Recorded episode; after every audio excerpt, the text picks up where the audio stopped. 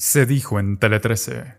Conversamos esta noche con el coordinador de la Comisión de Sistema de Justicia de la Convención Constitucional, Cristian Viera, que está con nosotros. Gracias, Cristian. Buenas noches. Buenas noches, Álvaro. Encantado. Crear este, este Consejo de Justicia, ¿le resta o no fuerza a la Corte Suprema, que es el alegato que hacen desde el Poder Judicial?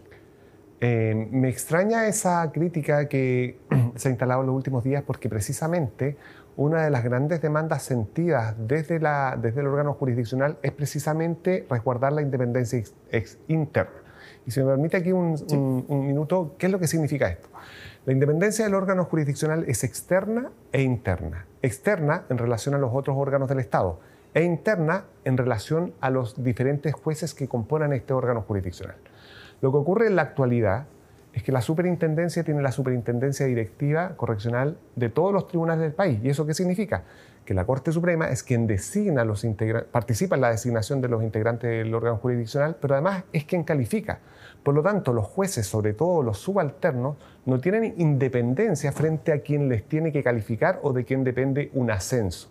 Por lo tanto, lo que se ha diseñado, y en ese sentido hasta el mismo presidente de la Corte Suprema cuando nos visitó, señaló que era una buena idea que un órgano externo se encargara de la calificación de los jueces y de la designación de los integrantes. Sí, yo sé que es largo explicar, pero si tuviéramos que sintetizar, Cristian, ¿cómo va a funcionar este Consejo de Justicia? Bien, lo que significa el Consejo de la Justicia es que los jueces y juezas de este país lo que van a hacer es dedicarse a aquello por lo cual están mandatados, impartir justicia. Bien, principalmente tratándose de los órganos superiores, especialmente la Corte Suprema. Este órgano externo, que le hemos llamado Consejo de la Justicia, en otros lugares se llama el Consejo de la Magistratura, es quien está encargado de la designación de todos los jueces y juezas, por un lado, pero también de la calificación de todos los jueces y juezas en el país. Por lo tanto, se libera de una carga administrativa la Corte Suprema principalmente y esto es lo que lleva a que la Corte Suprema se transforme en el tribunal que debe ser, que es un tribunal encargado de impartir justicia y no desviando su atención en cuestiones que son más bien de gestión. Sí, ahora ahí la Corte Suprema está pidiendo más jueces en la composición interna y que lo presidan jueces, que lo presida sea un juez o una jueza. ¿Hay espacio para eso? Sí. Eh, dos cosas al respecto. Hoy día se aprobó en la comisión y ya con dos tercios la idea de que exista este Consejo de la, del Consejo de la Justicia. Pero se rechazaron dos normas que vuelven a la comisión. La primera es la integración. Y aquí esto es clave, porque hay algunos consejos que funcionan muy bien y otros que funcionan muy mal. La experiencia más cercana es la que se nos viene a la cabeza, es tal vez Argentina o también el caso español. ¿Y por qué tienen ciertos déficits en su funcionamiento? Precisamente por la integración. Entonces, en el caso nuestro, habíamos pensado que del mundo judicial, que es la mayoría de los integrantes de este Consejo, hubiera nueve integrantes, seis jueces y juezas y tres funcionarios y funcionarias. Parece ser que esa propuesta al Pleno no le satisfizo porque tal vez sería más razonable que hubiera un mayor número de jueces y juezas en ese mundo representativo del eh, del mundo judicial. Pero todavía hay espacio para eso. Y como regresó, eso es lo que tenemos que conversar y advierto que tal vez haya un, eh, ligero, una ligera modificación para mayor representación de jueces y juezas. Perfecto. ¿Qué va a significar que en la práctica eh, se debe actuar con criterios de plurinacionalidad, paridad de género, equidad territorial? ¿Qué significa eso en la práctica, en el día a día de la justicia? Ya.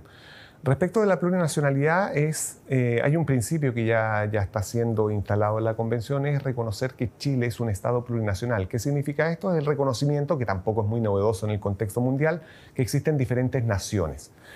Este principio, para que pueda encarnarse, necesita también cierta institucionalidad, ¿no? porque si no sería una mera declaración. Desde la perspectiva de la función jurisdiccional, y ya lo hemos conversado en otras ocasiones, se establece el principio del pluralismo jurídico y la posibilidad que puedan existir sistemas indígenas de jurisdicción.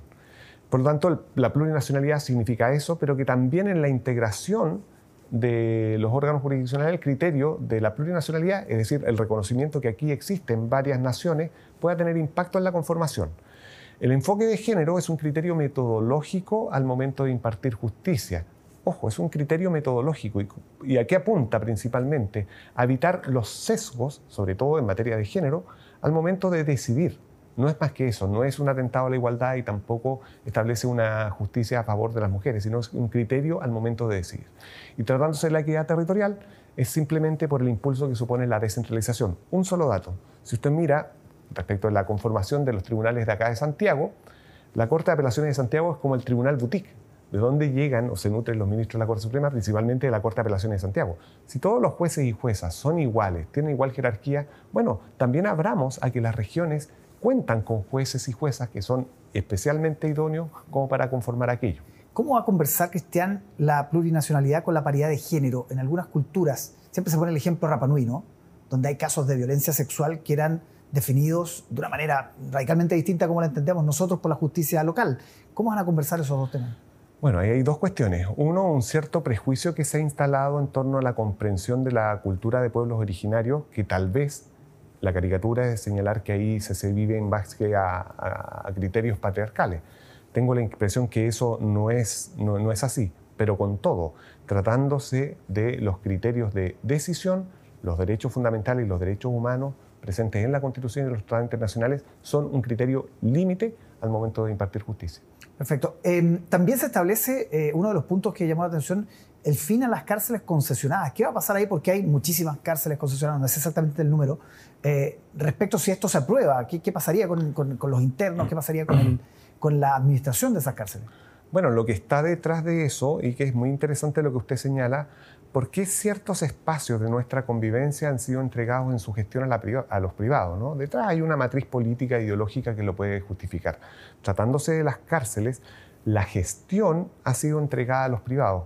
Y en la comisión nos hemos preguntado, ¿es razonable que una función tan relevante como es el cuidado, la atención eh, de eh, los eh, recintos penitenciarios esté en manos, la gestión, la gestión de los privados?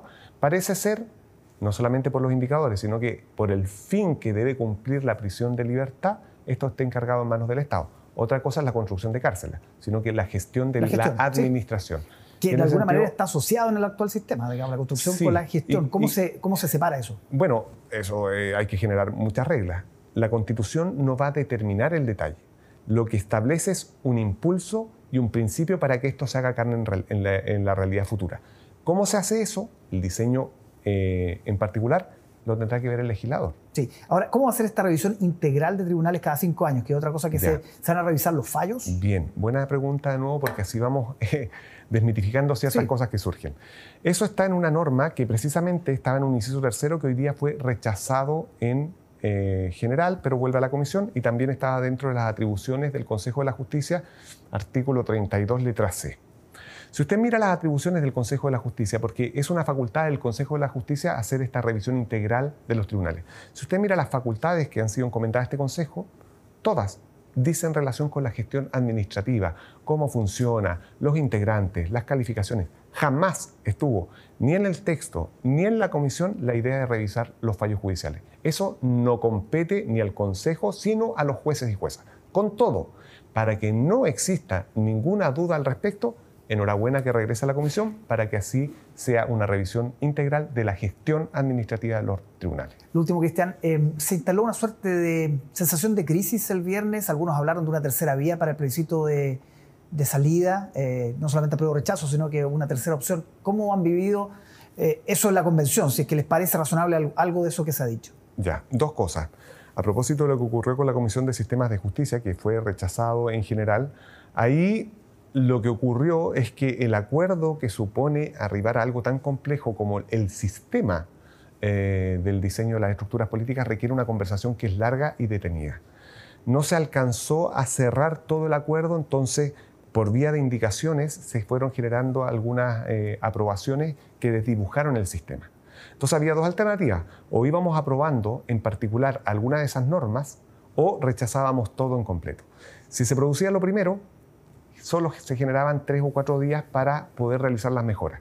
Se requiere una conversación más profunda en el tiempo para que la idea del sistema político pueda madurar. Por lo tanto, desde esa perspectiva fue una opción más bien metodológica. Y a la segunda pregunta suya, que era... Que, la tercera vía. La tercera vía. Bueno, eso es una opinión, sin embargo, dentro de las reglas que habilitaron todo el proceso constituyente, aquella, aquella alternativa no está contemplada. Por lo tanto, no es necesario que se produzca aquello. Perfecto. Muchísimas gracias por acompañarnos esta noche. ¿eh? Encantado, buenas noches. Que esté muy bien.